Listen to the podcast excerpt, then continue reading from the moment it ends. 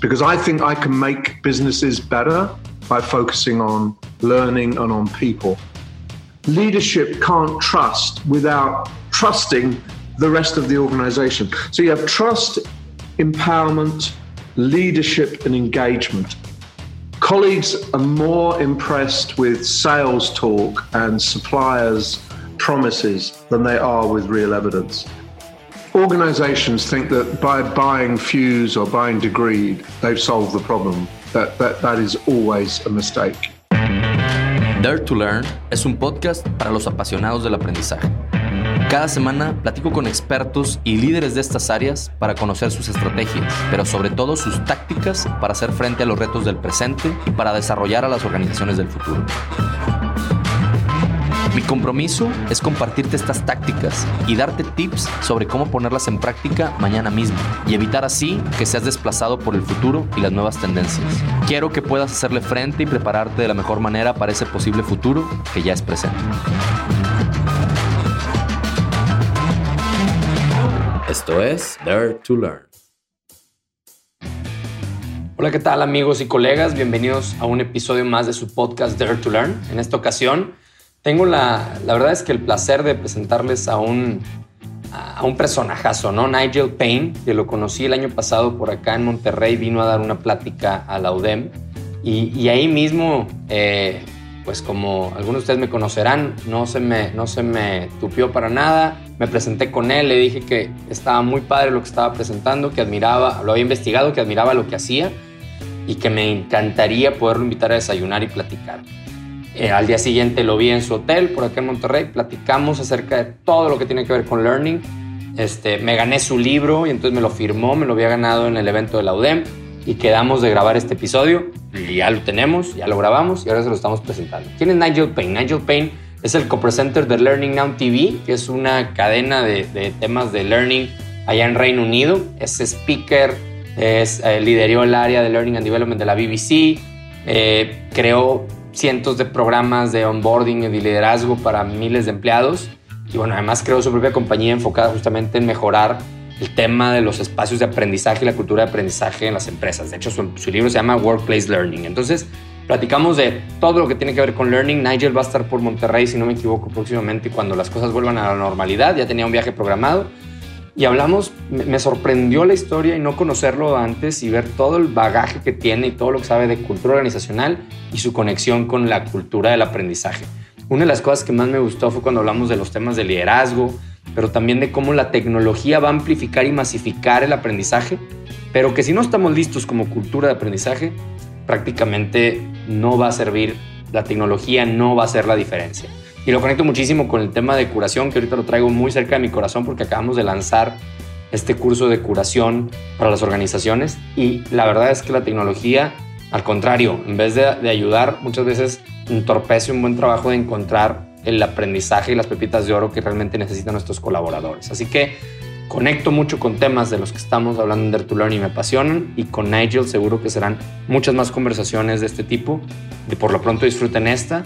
Yo la disfruté muchísimo y me encanta tener ahora a Nigel en el inner circle de los Learning Explorers de Dare to Learn. Los dejo con el episodio y nos vemos del otro lado del aprendizaje. Chao. Hi Nigel. Thank you for your time. Thank you for being here in the Dare to Learn podcast. I'm very pleased to do it, Diego. Very pleased. We make the, the time zones work. You are in Australia.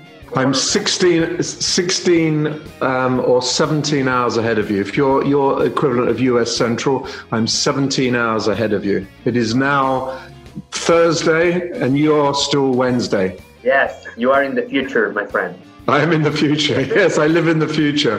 That's a perfect framing for the kind of questions we will have today. So um, it is. It is. Let me just jump right into it because uh, uh, the first question I do to all my guests is, what is something about learning that you think is very clear to you, and you believe it's not so clear or not clear at all to the rest of the of the fellas? There are a lot of things that, that I think about learning, but one thing that is absolutely clear to me is that learning is the key to successful long life and successful long working life. that learning, the more we learn about learning, the more important it is for our brain, the more important it is for our body, for our motivation, for our well being, for our energy, and for our engagement. So I think that learning is incredibly important and people should focus more consciously on their learning than most people do. I love it. I love it. I love it that, that you said learning about learning, right? Uh, how we learn. And I, am I talked recently with uh, David Blake from Degreed, and and we one a part of his book and that I really like. It's about the the myths and the neuro myths that we perpetrate. I, I think I, I think this year has been a lot for me on on digging deeper, even more deeper on how we learn from books like Make It Stick and, and a lot of a lot of I don't know interesting books about that, thinking fast and slow. That we we we in learning and development, I think uh, one of the things that have come clear to me is what you just said. We we need we as learning and development people need to learn more about learning because we don't know enough. And that's i think that's absolutely right. And also what we know about learning is developing very very fast. So there, there are, there's new research appearing all the time. And if even if we knew something once we need to know something now because everything we're learning is getting bigger and more important uh, and i think that we have anyone in learning has to keep up with the theory of learning because it's changing so rapidly yeah, if there's time, I will ask you a couple of questions on that because when we have breakfast here, when you were visiting Monterrey, uh, we talk about the the curiosity of the of, of publishing a book with valid, uh, validated learning, and I, yes. I, think if, if there's time, I'm going to ask you a couple of questions on that. let's let's jump into into another one that I think is going to be very very interesting also. okay. Briefly to the to the Dare to Learn listeners a little bit about you. What's your story? Your your key milestones, and, and how do you relate those to, to learning? Uh, I, I, think all, all, all of my milestones have been about learning. Sometimes learning about the world, sometimes learning about myself. And uh, I, when I look back, every big juncture in my life was a massive challenge and leap forward and was scary, but took me to a different level. So I feel I've been, I, it's like I've been climbing a staircase all my life. And, and it's still it's still a long way to go before I get to the top. Maybe I, or I hope I think that I never get to the top. I'll always be climbing that staircase. But uh, all, all, of my life uh, has been about the next stage of learning in a way. You know, but I had a I had a pretty tough childhood. I didn't grow up privileged at all. I grew up in social housing if you if you understand that term. And for me, I wanted to get out of my life, my childhood life, and for me, getting to university was the only thing in my mind. I would have done anything to get the grades to get me to university. I got to university. Then the issue was, what do I do next? And I did some postgraduate work. And then the next issue was, well, you, how are you going to get a job? So each time I tried to challenge myself and do things that I thought I couldn't do. And that helped me learn and it helped me move on. And I think probably one of my great weaknesses was that I was not I wasn't very ambitious when I started. I just wanted to get one stage to the next stage. So I never had any great dreams about you could do this. I just wanted to survive and I wanted to be a little bit closer to the kind of person I thought I was in my head, but I wasn't in my body, if you like. I wanted my head and my body to join. So I, I, you know, I went through a whole series of stages, and I got involved in technology very early on. I saw the emergence of the personal computer as something transformative and incredibly important. When a lot of people just saw it as a as a expensive toy, I saw it as the way forward in life. So I got involved very, very early on in computers and then in, in computing for learning because I thought this this, to- this tool is just amazing for learning. And then when when hypertext and the World Wide Web came out, it was like a revelation to me.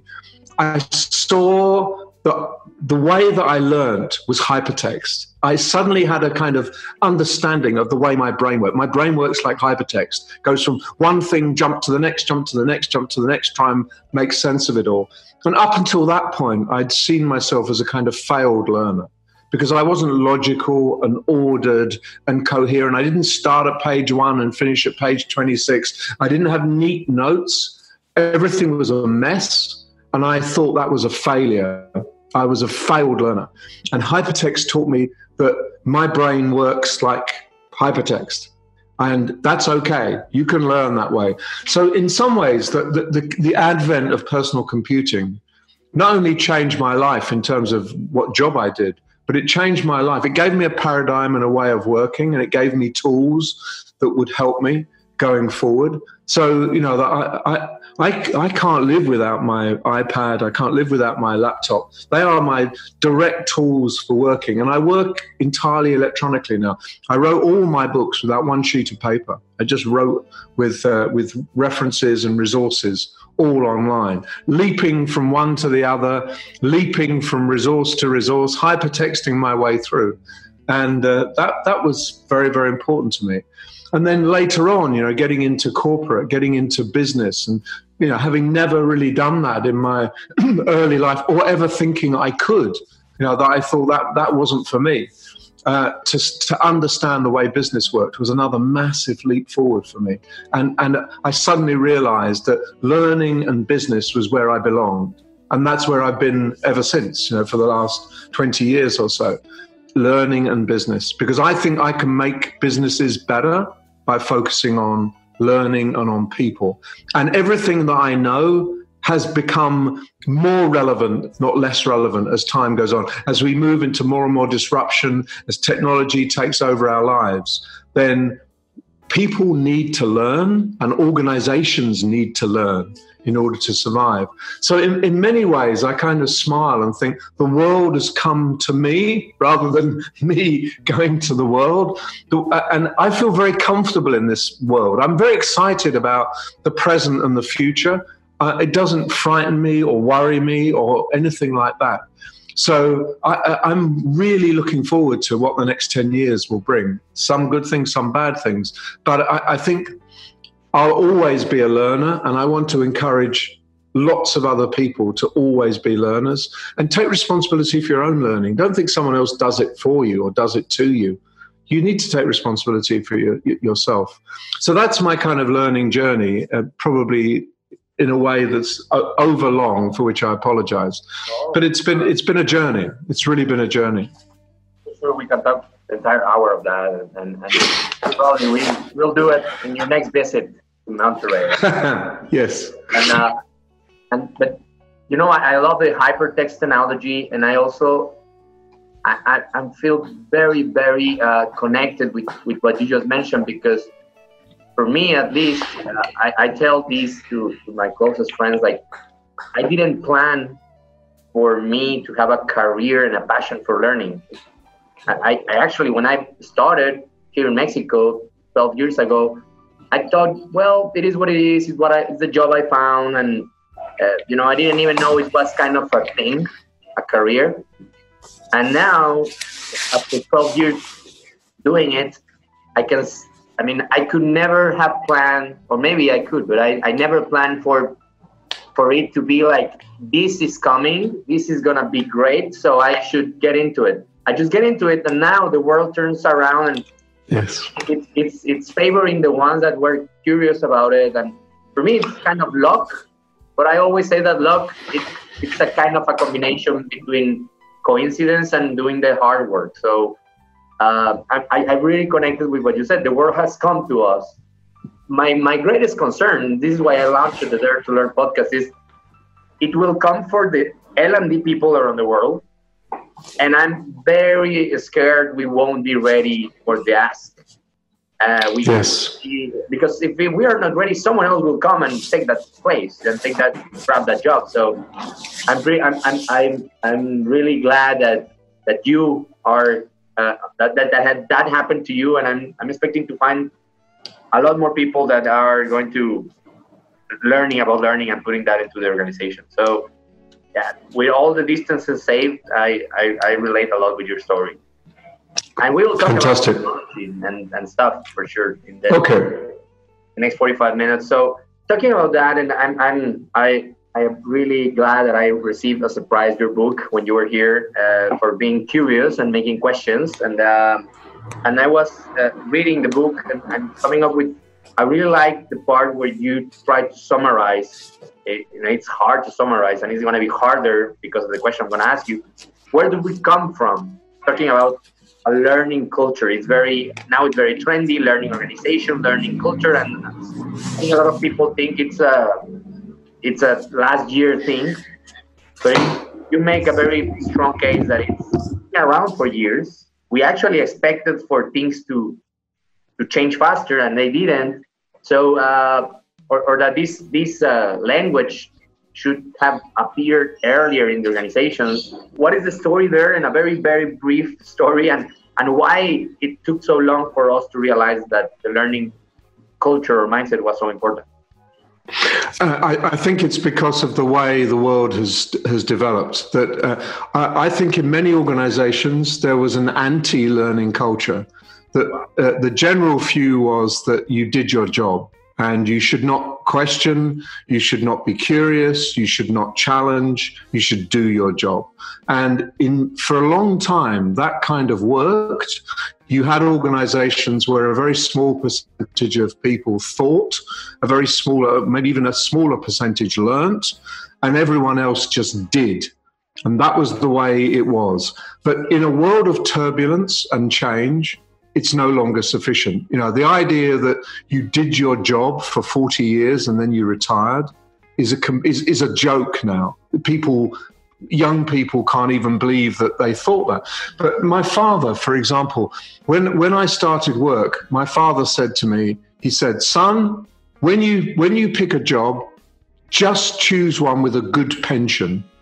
And I said, "Well, what about what about enjoyment? What about you know what?" And he said, "The only thing that matters is you have a good pension at the end.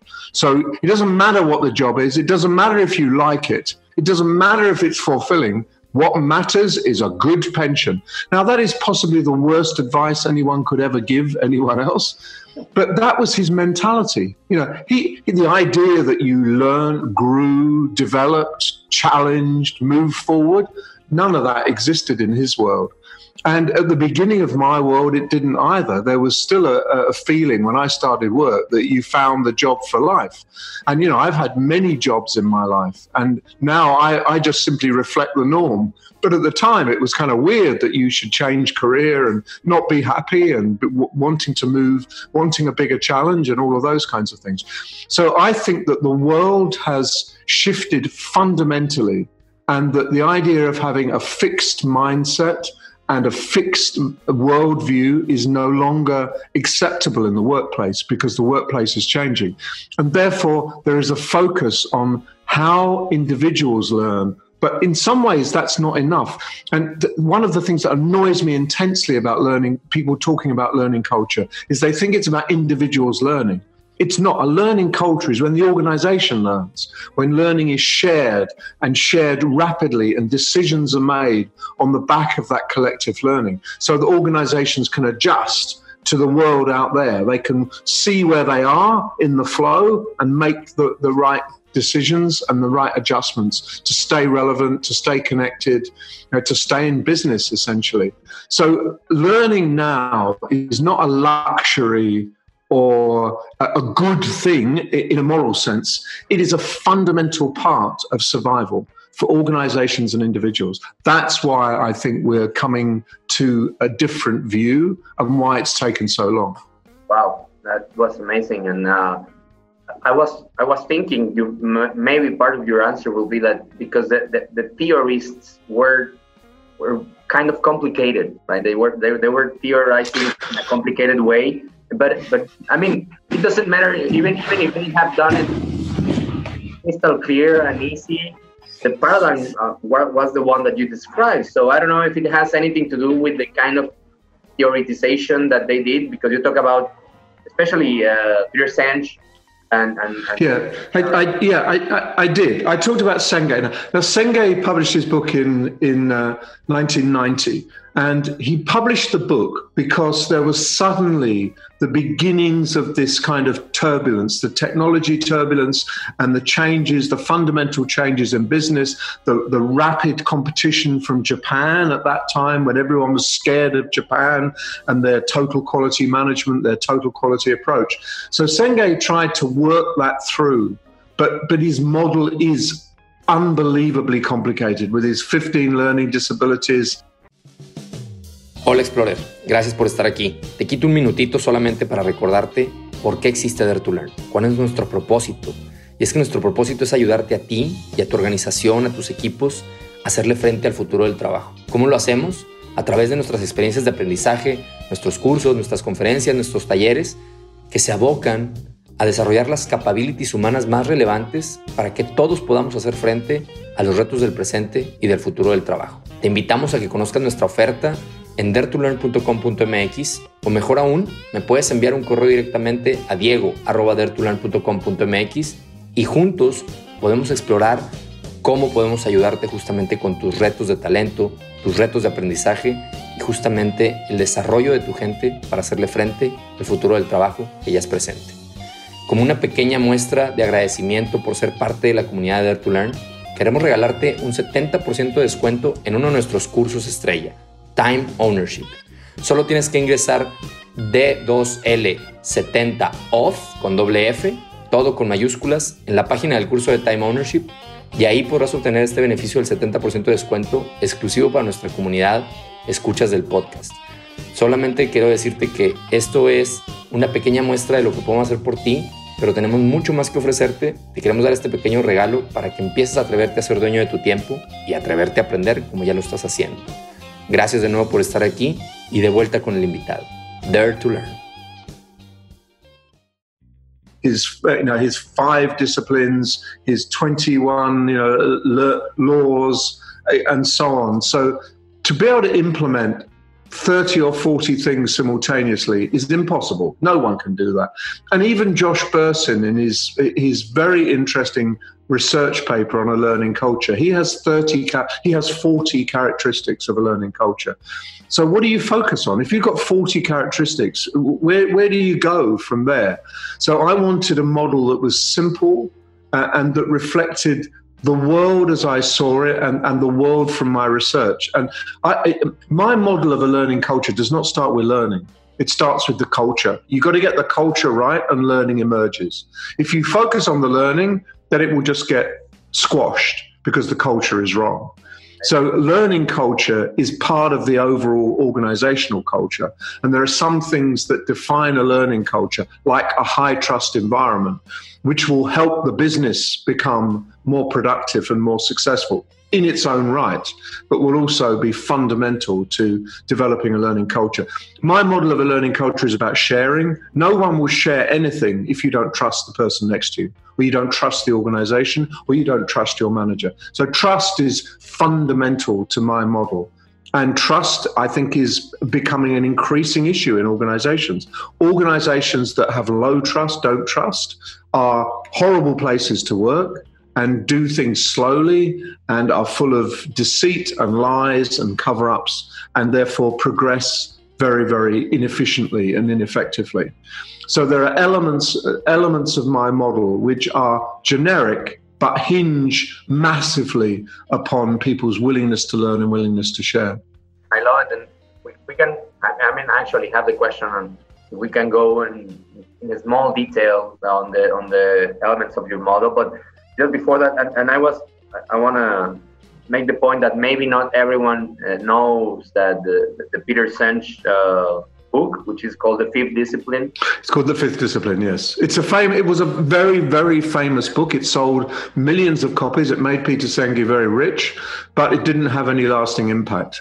And now it's forgotten. So, if I, I to write a book on learning culture and to ignore the, the, the, really strong origins of the learning organization and the thinking that went around that in the 90s, to me would be very, very poor. So I went back to the thinkers, to Argyris at Harvard, to Senge at MIT, to Peter Garrett in the in the UK, talking about the learning company, and, and all of the other all of the other theorists who really changed the world. They really came up with some fascinating ideas. You know, Argyris's double loop learning, for example, is is really important for organizations to understand the complexity of root cause and what, what the real issues are in the organization. So these people were pioneers and the idea that you just kind of ignore them and it all starts from 2015 or 2016 or 2017 is rubbish you know that it, it, it we're talking about 30 years ago there were some brilliant people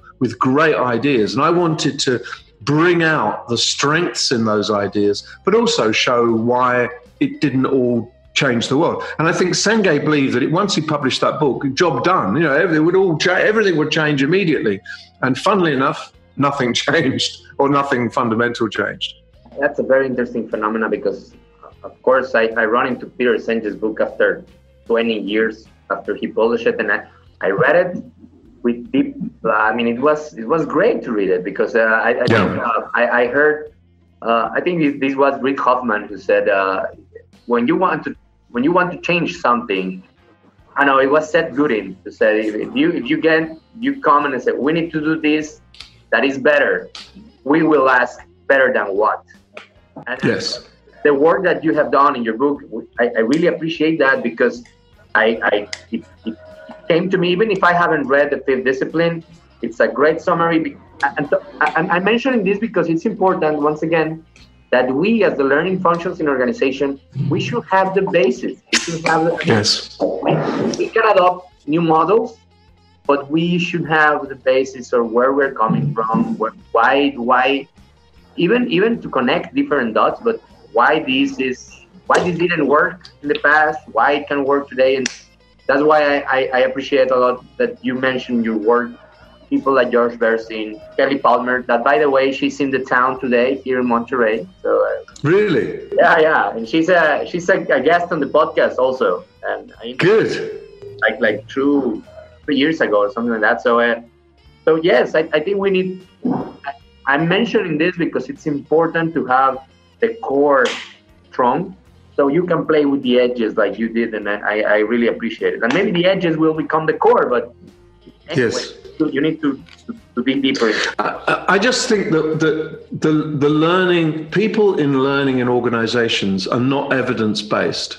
And I think they should be evidence based. It's one of, it's one of my really fundamental beliefs that if if you are going to get involved in learning in organizations a you should know something about learning and b when you make strategic decisions or policy decisions or spending decisions you should bring some evidence to bear. And uh, unfortunately, few of colleagues are more impressed with sales talk and suppliers' promises than they are with real evidence.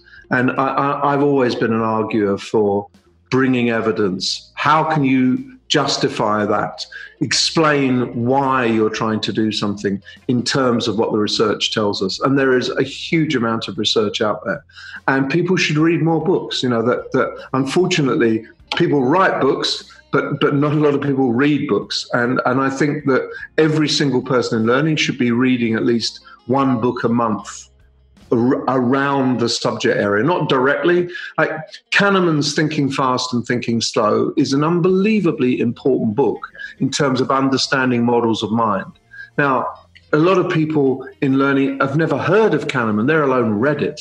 They should, everybody should read that book. If you're in learning, Kahneman is telling you something very, very simple, but very, very important. So go, go read it. Go buy the book. Go read it. I just heard a, a podcast interview from a, a guy called uh, Shane Parrish. I don't know if you have heard of him. Called the, the yes. He yes. Uh, Daniel Kahneman recently, and in his interview, you know, Daniel mentioned, uh, Mr. Kahneman mentioned, like, well, actually, a couple of the things that I was very convinced in the book, I changed my mind lately. And, and you know, if this guy, a Nobel Prize, is changing his mind Yes. I mean, what what's the what's for the rest of us? I mean, it's it's it's kind of impressive. It's very good. Yes, and and it, it, you need people he's a learner. You know, the, uh, learners change their mind. I change my mind, and I, I, I, I will not die in a ditch for anything that I thought, wrote, said five years ago, ten years ago, ten minutes ago. Yeah. That's learning. That's learning. And that's why I like Kahneman, that he is the kind of guy who will say, you know, I thought about it. I thought, I read this and I looked at this research. I've changed my mind. That's not true anymore. Yeah. Good for him. Good for him. That that in, rather than to say, you know, I, I will stay with this for the rest of my life because it's my book and it's famous and I've made a lot of money out of it. No, it, you, you should, he should be much more open than that, and he is, which is Love fantastic. Love it. And so you said that learning culture is part of the organizational culture. Yes, but it's separate. It's a part of it, but it's separate. Okay.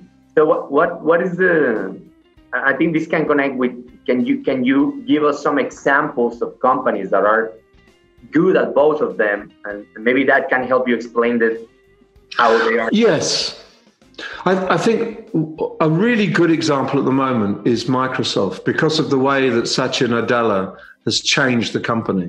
That Satya Nadella came in as CEO uh, into a very harsh culture, which was a very never admit mistakes culture, uh, which was a very internally competitive culture.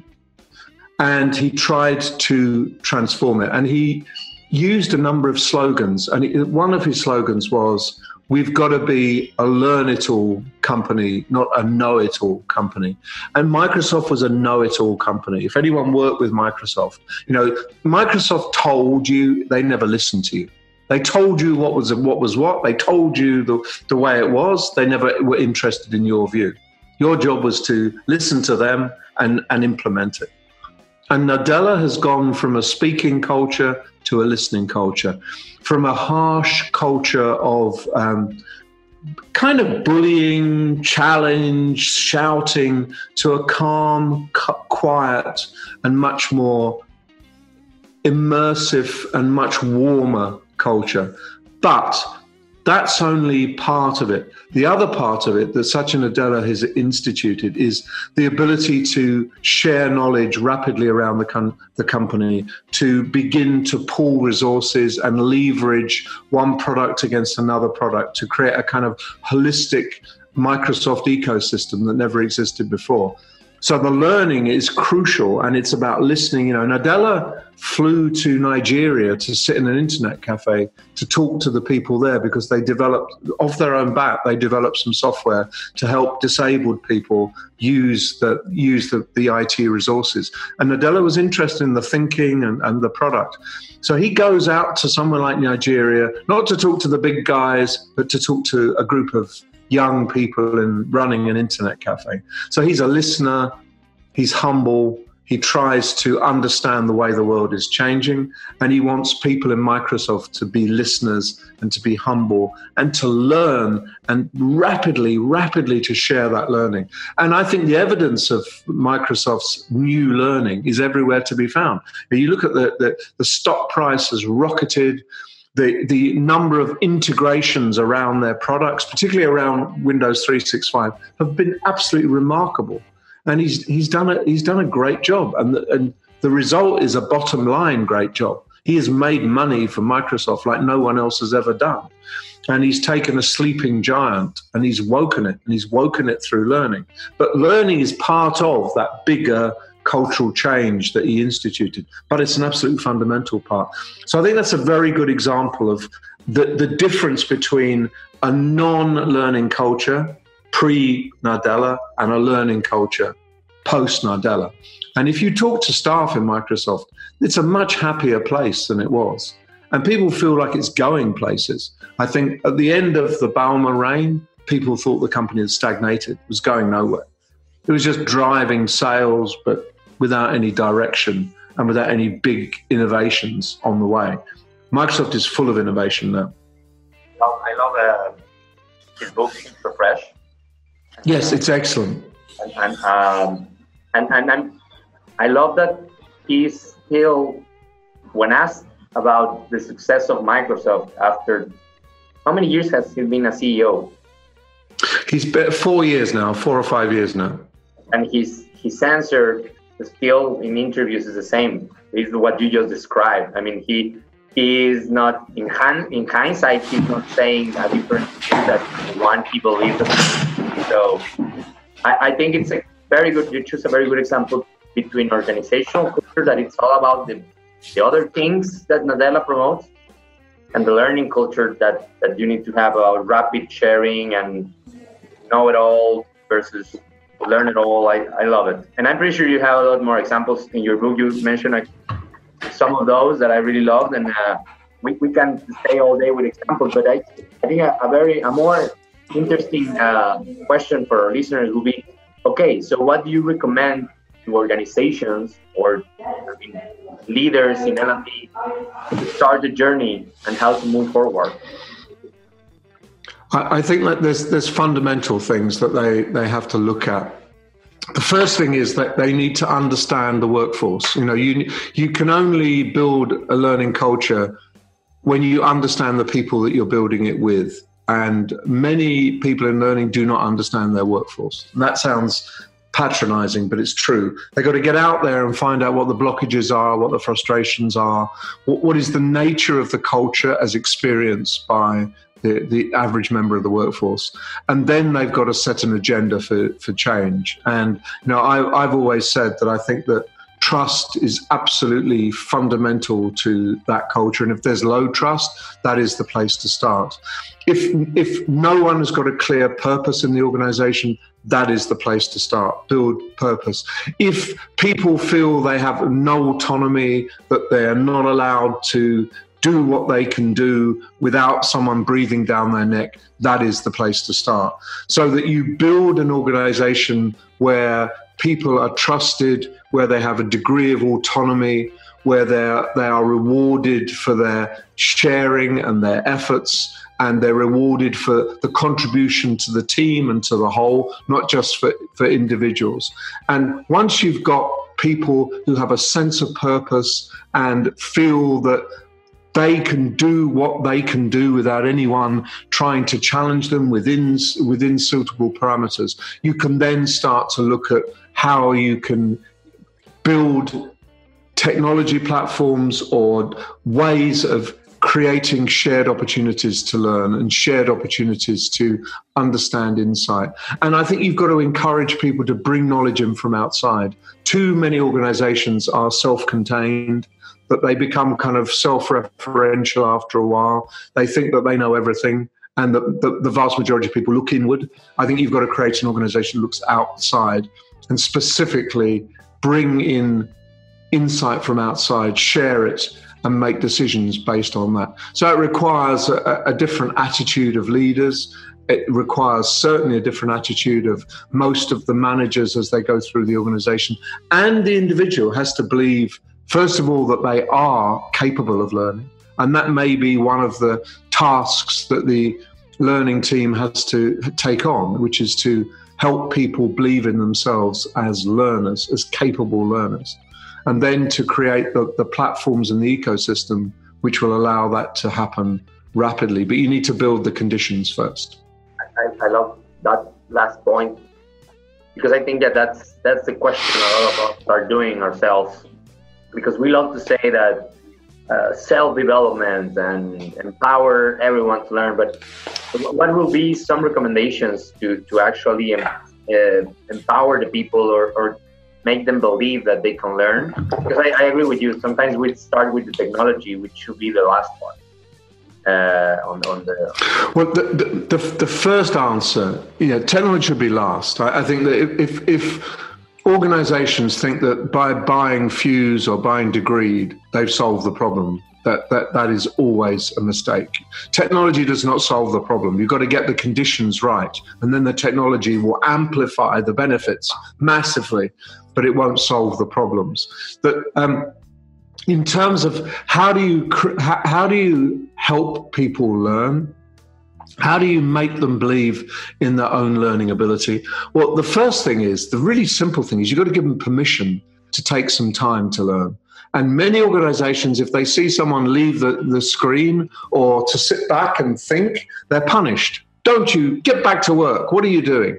So that if you live in an environment where you, you know, your time is measured by the second, that any moment when you appear not to be working is frowned upon, where the idea of taking time to think something through or write something down or ask a question or ask for help is seen as weakness and punished, then you have no chance whatsoever of, of creating that, that sense of learning. So you've got to create space for people to learn.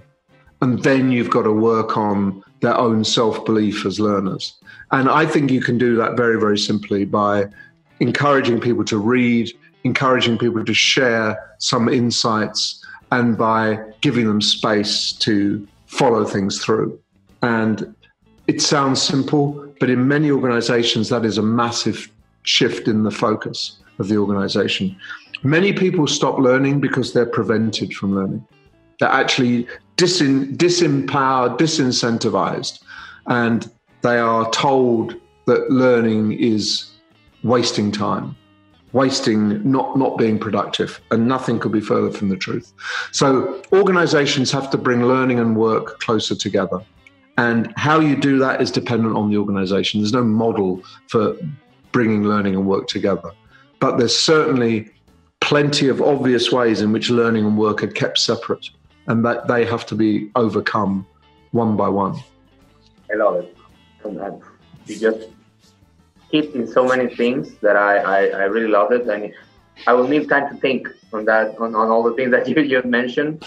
But yes, I think it's uh, sometimes it's starting to taking down the barriers instead of doing the push uh, I, I, I love that simplicity of thought because I think it's it's where we all of us or a lot of us need to start. So uh, you mentioned something about, and I, I think this can uh, maybe give us a, a, closure to all the things we have discussed about learning culture for now. Uh, can you explain your your the steps of your model? You just mentioned some of them because I, I love the the analogy you, you, you, gave the analogy when you were here in Monterrey, you talking to them about the gyroscope, you know, and, and, how the learning culture can be that that guidance that that way to, to guide the the organization to a good hardware. Uh, can you can you? I know it's hard to explain in five minutes, but if, let me no, I can explain it in less than five minutes. That um, one of one of the big insights in my book was around a metaphor for learning in an organization. And I picked the idea of learning being the gyroscope inside an organization that keeps it steady. And the, the analogy is, the, is an aeroplane. Uh, if you are flying in an aeroplane, the gyroscopes in an aeroplane have one unbelievably important function, and that is to tell the pilot where the horizon is and where the plane's nose is in relation to the horizon. In other words, whether the plane is flying towards the horizon or flying down or flying up. And without that gyroscope, planes would never fly. So there will be no aviation if there weren't gyroscopes in planes. And what I believe is that there will be no organizations without a learning gyroscope inside those organizations in the future. I think this is absolutely fundamental. So, what I say is that a gyroscope works when the ener- there's energy that spins the gyroscope. A gyroscope that is not spinning is just a lump of dead metal.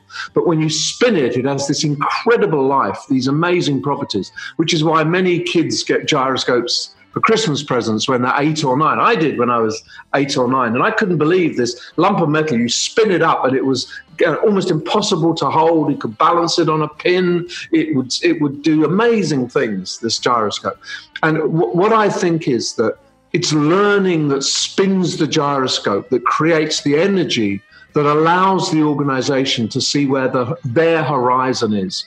And therefore, whether the organization is flying towards the horizon, which it should be, or whether it's flying down or up or flying in a completely different direction.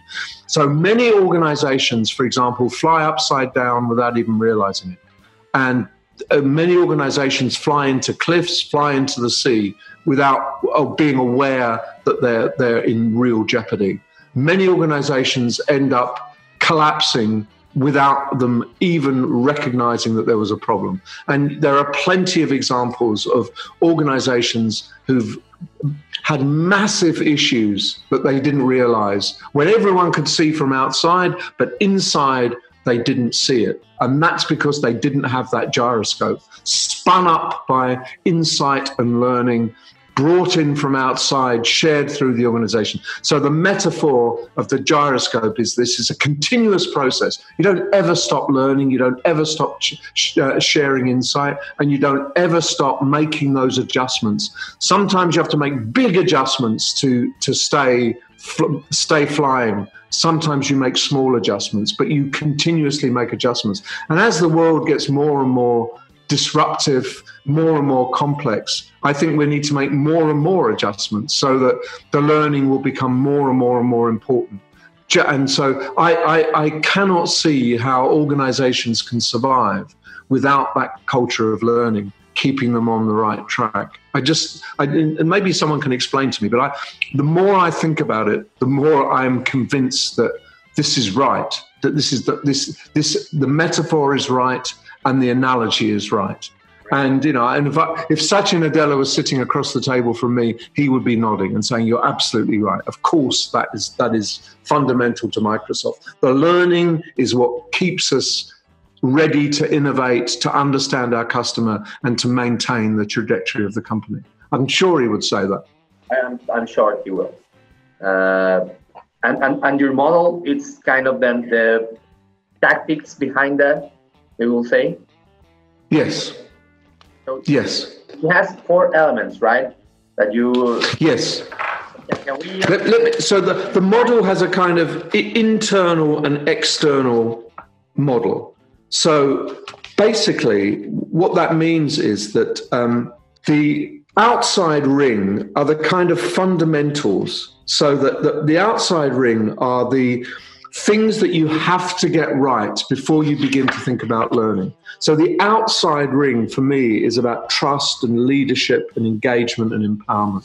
So, leadership has to be seamlessly following through the, the cultural tenets that you're trying to build. So, you can't have trust in an organization without trust in your leaders. Leadership can't trust without trusting the rest of the organization. So, you have trust empowerment, leadership, and engagement.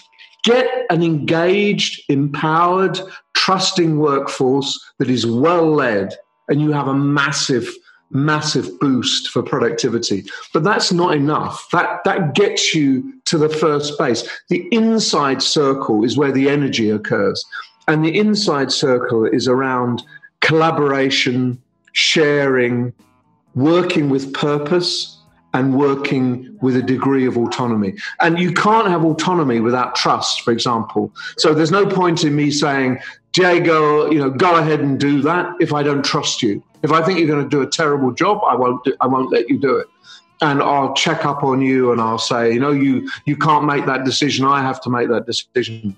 So it's that the two elements the outer circle, which are the kind of factors, the inner circle, which are more directly related to learning and a learning culture. Together, they spin the wheel and they create that organizational dynamic. That's fundamentally it. It's very simple. Yeah, and it's part of what you said. We need to change the paradigm about what learning means. Yes. We still think that it's a waste of time people won't trust us when we say, "Yeah, you need to learn. You need to do it on your own." I mean, it's it's having like the basics of the culture right. Yes. Not culture right. I think that's the yes. outside the outside ring, right? Yes, exactly, exactly. Get get the culture right, but then allows the, the, the learning to take place, the collaboration and sharing and and so on. And and I think I, I made this question to you, kind of this question to you when you were here have you seen examples of of an organization or of a group or of a team that it happens the other way around like like the learning culture empowering the change in the organizational culture? Is it possible? Yes uh, that's a good that's a very good question and a very good point. Yeah i think so. For example where you have one part of the organization start to model different practice, that, that they begin to learn and share and solve problems, or that they have a particular big challenge and they solve it through collaboratively sharing and learning, that can give the organization as a whole a wake up call. So the organization says, ah, we need to be more like this. How do we how do we retrofit what's going on in that part of the organization across the organization as a whole. So, yes, it can start the other way around. You're absolutely right. That's a very good point. I love it. I love it. And I think we need to, to look for those examples because we are, a lot of us need inspiration on those. Yes. So, uh, uh on the individual level, what would be recommendation to start tomorrow to be more learning aware, learning agile for for the individuals? Well, I, I think if it's if if it's an individual listening, uh, I think you should start to take on a learning challenge, whatever that might be. I don't know where you are, but for example, go go read a book. You know, j- just start to read a book and perhaps take some notes and share those with a colleague. Maybe persuade three or four people to read the same book and then have a discussion about it. So start on learning projects. If you've always wanted to understand what systems thinking is, going back to Senge, or you really don't know what that, what blockchain is and whether blockchain is going to be important or it's a or it's a diversion, just set some challenges and targets for yourself and perhaps your team to just find out. So start the process of being a learner, a conscious learner, not an unconscious learner. So get into the habit of challenging yourself with a few new things, not too much, but just enough to get you going. If you haven't read a book for eight years, start reading a book, for example. I love it. Very simple. If it's the organization, if someone is saying, How do I change the organization? The first thing you need to do is get is, is, is to say right tomorrow i'm going into this organization and i'm going to begin to understand the blockages and the challenges that ordinary people face in day-to-day work. And then i'm going to, to, to work out from that how I can overcome some of those blockages. And, and usually the best way to start is the biggest bangs for your buck. In other words, pick the, the biggest blockages that can be fixed really easily. And sometimes there is there is such a small thing that needs to be done to release a huge amount of energy and find it, do it, and let everyone see the difference it's made then you move on to the next one and the next one and the next one so it's it's starting step by step and, and you don't even have to mention learning culture. I don't think it's not necessary to say i am going to build a learning culture. What you might say is i'm going to help people work more effectively. I'm going to help people collaborate more because i think we need more collaboration in this organization. Learning culture you don't have to because that can put as many people off as it turns on. People think it's pretentious. Know Learning culture, how ridiculous. So if you say, I want people to be more productive, no one's going to say that's ridiculous. No one's going to say, What? We don't want anyone to be more productive in this organization. Why should we? Of course, they're going to say, Yes, we must do that. I'm pretty sure it was Josh Bersin when we had the conversation that he said, We should take, if possible, don't mention learning in, in your in your in your uh, strategy. don't, don't. Exactly, exactly. Why you don't need to do that? You know, any word that is a red rag to a bull, just just ignore it. Who cares? No, it's it, it's what happens that's important. It's not the words that you use. And I think in learning, we we, t- we tend to be hemmed in by a jargon that is very limiting and, and really does annoy people. Uh, you know, I've heard people in learning talk to the executive team about curriculum. Now, that, I would never, I would say never use terms. That's a technical term. You don't have to use that. Learning is, it can be seen as a technical term. Learning culture can be seen as a technical phrase. Yeah, yeah exactly. Josh is right. He's right. Focus on the business and what needs to be done in the business. Don't worry about what, what the what the words are that that define it. That's that's kind of irrelevant and misleading. And you do not want to alienate yourself from the rest of the organization. And you will do if you go around saying, "Well, we need to build a suitable curriculum." You're going to alienate 98% of the population in your organization. Agreed. So don't do it. Uh, you and I can talk about curriculum because yeah. we're in the, yeah, that's okay. But the minute we leave the room, we don't talk about it. agreed. Agreed. Uh, so uh, a couple of rapid fire questions for you on a personal side. Uh, okay. Joe. So, what are your learning techniques? How do you learn uh, nowadays? I'm a I'm I'm a real electronic learner. So um, I, I, use I, I, read my books mostly on my iPad, and I'm a great one for um, highlighting and writing notes. And what I've found is that if I do that well, I don't go back to the book, I go back to my annotations. So I just read the things that I highlighted.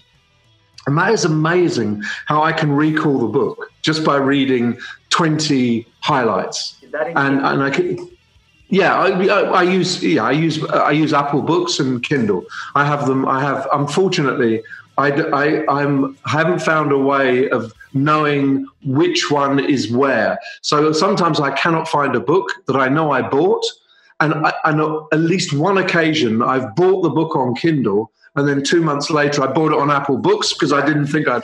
And that that makes me really angry with myself. So I haven't found a great way of ordering books. You can put them in folders, and I do when I'm writing a book. You know, I'll I'll select so so many of my books electronically and put them in a separate folder so that I, I, I can use them. But one of the great things about both Kindle and Apple is that I can export my annotations. So I can bring those into Evernote. The other thing about my learning is that I, am an Evernote junkie. You know, I, I, have 250 notebooks in Evernote. I have tens of thousands of notes. I need a place so that I, uh, when I when I used paper, I, I had paper everywhere. And then I bought notebooks and kept all, everything in a notebook. And I used to go through it and index it and it took me forever and then i still couldn't find anything. The great thing about evernote is it's one place and everything is searchable and i can usually find stuff quickly in evernote that i, I could never do on paper. So I, you, it, it, doesn't matter what your place it doesn't have to be evernote. So I'm a, I'm a great believer in evernote. I'm a great believer in Dropbox and Dropbox folders so that everything is synced through my devices. And I'm a great believer in not worrying about finishing anything. You know, that, that if, I, if I've just got one little insight, that's enough and that's okay. That's a bit of learning. For example, I was looking at a lecture that John Searle gave to Google yesterday about uh, uh intelligence. And the, the insight I got was, was that most machine learning is not intelligence, it is programmatic. It's following bits of software and code it is not semantic, it's not learning. And that one insight, so my note from that lecture, I haven't finished it yet, but I listened to the first half an hour. My notes are 20 words, but those 20 words are really important. And I don't feel I've got to write down everything he said or, or be ashamed of myself because I've only written 20 words. For that purpose, I have something useful that I have now saved and encapsulated, and I hope will bury its way somewhere into my brain. So bits of stuff are quite useful. I, I do things in bits. I don't try and neatly finish everything off. And you know, John Searle came to me when I was doing something completely different, and I got diverted to John Searle, and that attracted me. Then I had to go back and do something else. I jump all over the place, and I think jumping around like hypertext is okay. It's my way of working. It would drive other people mad, but it's my way of learning. So I have learning tasks every single day. Every single day, there's something that I didn't know. I will try to learn and try to understand. And if a day goes by, I, I worry if I'm not I think my brain's going to die if I don't learn anything in a day. In a day, I think that's it. My brain's my brain's frozen. What am I going to do? So it's very important to me to to keep my brain active and keep thinking, keep working things out, keep discussing things. I love it. I love it. I have, oh, I have so many connections with what you said. I use the notes for my iPhone. I use Drive instead of Dropbox. I used to use, to use Dropbox, and I'm such a fan of telling people don't don't think you need to read the book until the end because that's like a no no no i ask people are you what are you reading this are you liking it no but i it, I, I put myself a challenge to finish it. That's I know. It's, it, That's a stupid. No, it's st- yeah. The other stupid thing is you don't need to start a book at the beginning. You don't have. You can read There's no. I didn't. I never write my books from beginning to end. You don't have to read them from beginning to end. I, often with a book, I'll look at the chapters and go, "That chapter's really interesting. I'll read that chapter first. That's fine. You know. Yes, you, we've got to kind of break out of this straitjacket of logical, ordered uh, learning A to B to C to D. No, that that if that doesn't fit in with your life, it's okay. Don't be ashamed of yourself. No, talking about the myths of how we learn or how we are supposed to learn.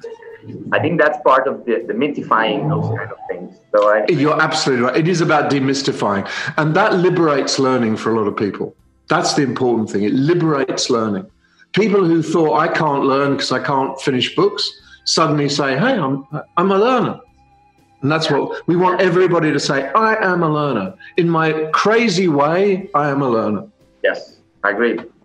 I think the only thing you mentioned it is great that it's conscious. When you do it conscious, yes, that made the whole difference. And, and you start to yes. enjoy it, and you start to feeling like more engaged. So I, I, I love that that you mentioned that.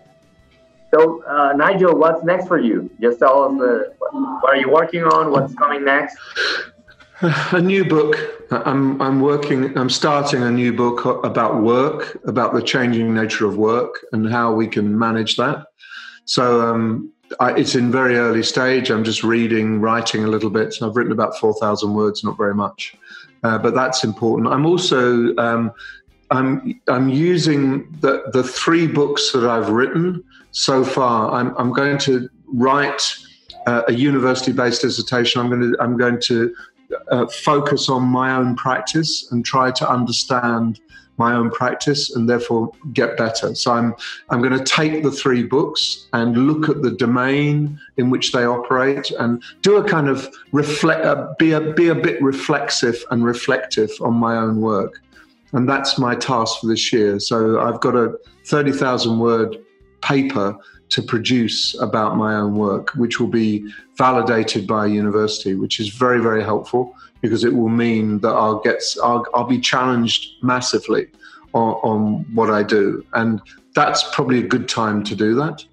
That that when you write a book, it's a kind of solo effort. You don't get much. Uh, people read bits of it, but you don't get a lot of challenge. I think I'm I'm ready now for some big hyper challenging of where I come from, how I make sense, and how I think I build knowledge.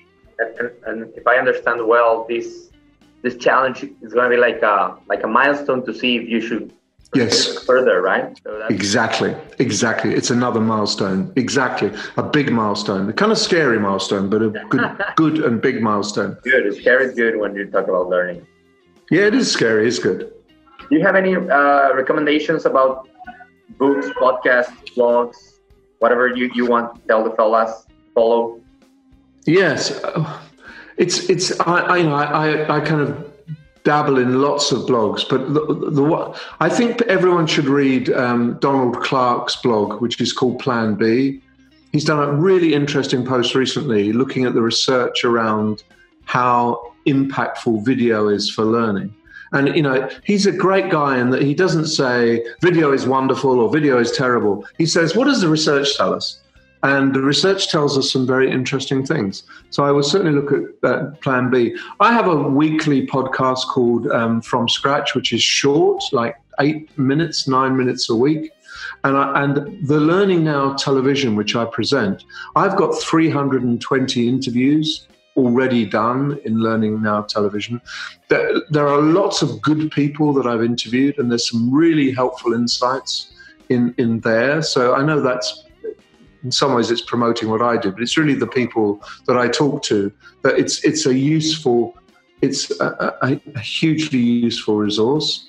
And I like reading Euan Semple's blog, which is called The Obvious. And it's little insights, but they're very good insights about technology and, and the world of work. And I also read a lot of stuff that Tony O'Driscoll, who's at Duke University. Tony writes well on technology and learning, and particularly around executive development and leadership. So I, anything by Tony, I'll grab hold of and uh, I'll read intently. but also, I'm, you know, I think you, you need to read some big things. You know, Johanna Hari's um, book on the, the, the being human, on on uh, um, the the way humanity developed. You know, really big concept books are also worth reading and, and worth challenging yourself around.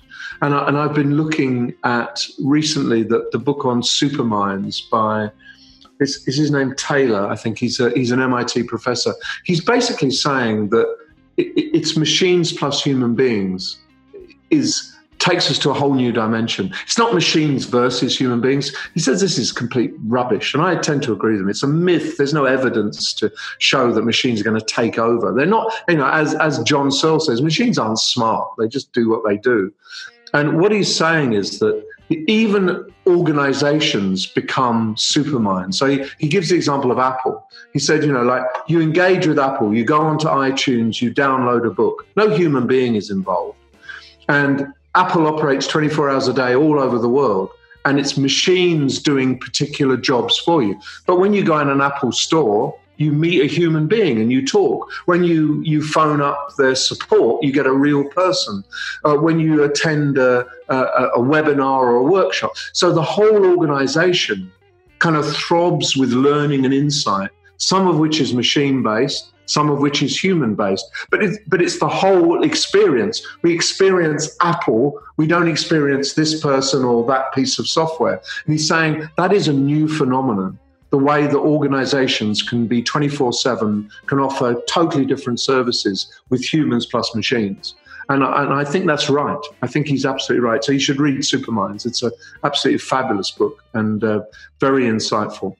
I will look, look for it. And also, I will I will try to uh, summarize all the all the resources that, that you share, which I love. I mean, I, I think I I haven't heard of any of the blogs you mentioned, so I'm gonna I have a learning challenge now. So thank you for that. Yes. Uh, Good. I will, I will just uh, try to uh, find them online and you know if I I struggle with with any.